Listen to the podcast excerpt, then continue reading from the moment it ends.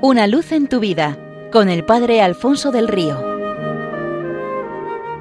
Un cordial saludo para todos los oyentes de Radio María desde el Seminario Cesano de Getafe. Cuentan que en cierto día en cierta ciudad, en grandes carteles colocados en sus muros o en anuncios publicados en la prensa o en Internet apareció una extraña esquela que decía, con inmenso dolor tenemos que comunicarles la trágica muerte de la parroquia de Santa Eufrosia.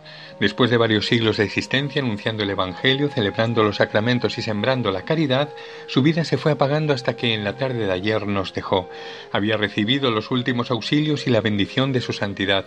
El desconsolado párroco y sus afligidos vicarios parroquiales invitan a todos los que fueron sus feligreses a la misa funeral que se celebrará por su eterno descanso el próximo domingo a las doce de la mañana. Y aquel domingo, como era de esperar, la iglesia estaba llena a reventar como no se veía en años. No quedaba sitio libre, no solo en su interior, y no ya en los bancos, sino ni tan siquiera para poder participar de pie en la misa. Y es que tampoco la plazoleta que había frente a la fachada, ni en los jardines parroquiales, ni en calles aledañas quedaba un huequecillo. Delante del altar estaba colocado el túmulo fúnebre con un ataúd de madera oscura y un gran centro de flores. Justo antes de dar comienzo a la misa, el párroco subió al ambón y dirigió unas breves palabras a los presentes. Muy queridos hermanos, nuestra querida parroquia de Santa Eufrosia se nos ha muerto. No creo que ya pudiera resucitar ni reanimarse. Sin embargo, al veros hoy aquí a todos congregados para darle vuestro último adiós, el Señor me ha sugerido que os invite a un último gesto de despedida y de cariño hacia ella. Por eso os pido que cada uno de los presentes hagáis una fila, paséis ante el ataúd que ahora abriremos y dirijáis una mirada final a nuestra difunta parroquia. Contemplado el cadáver, iréis saliendo por la puerta de la sacristía y después lo que, los que lo deseéis volveréis a entrar en la iglesia para que tengamos el funeral juntos. Entonces el párroco bajó y como había anunciado abrió la tapa del ataúd. Todos se preguntaban ¿quién será el muerto? ¿quién estará dentro de la caja? Y comenzaron a desfilar lentamente. Cada uno se acercaba al féretro y miraba dentro. Después salían de la iglesia todos silenciosos, un tanto confusos y algo entristecidos porque Cuantos quisieron ver el cadáver de la parroquia y fueron todos los presentes, al asomarse al altaúd habían contemplado su propio rostro reflejado en un espejo que tenía la caja mortuoria como fondo. No hubo ninguno que no volviera a entrar en la iglesia para celebrar la misa.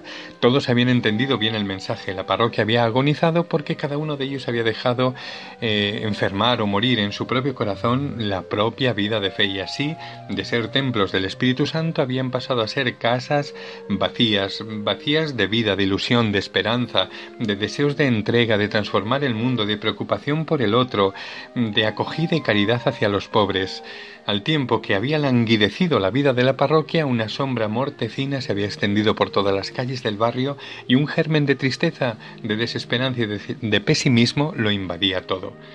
Cuando Jesús entró en el templo de Jerusalén y se encontró con aquella especie de centro comercial de lo religioso, seguro que tuvo una misma impresión que el párroco de Santa Eufrosia. Allí había que hacer algo para que volviera a latir la fe en el corazón de la gente.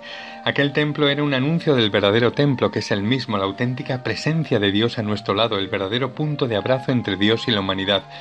Todo cuanto el templo significaba tenía su pleno cumplimiento en él, y así lo anuncia, destruid este templo y en tres días lo levantaré. Jesucristo se encamina hacia la cruz para abrir de par en par el verdadero santuario de la intimidad divina para todos. Su corazón abierto va a ser nuestra puerta de acceso. Y además, fruto de su Pascua, cada uno de los bautizados nos convertimos en templo vivo de Dios, lugar de su presencia y punto desde el cual Él desea entregar su amor a todos los hombres. En esta cuaresma, ¿cómo encuentra el Señor ese templo suyo que es tu corazón y que ha comprado al precio de su sangre, convertido en un mercado lleno de todo y sin espacio para Él y para los hermanos, agónico como Santa Eufrosia?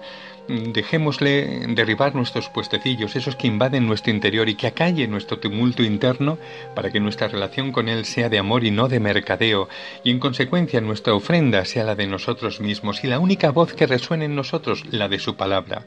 Dejémosle hacer en nosotros eh, templos llenos de su vida, seamos suyos, solo suyos, totalmente suyos y para siempre suyos. Una luz en tu vida con el Padre Alfonso del Río.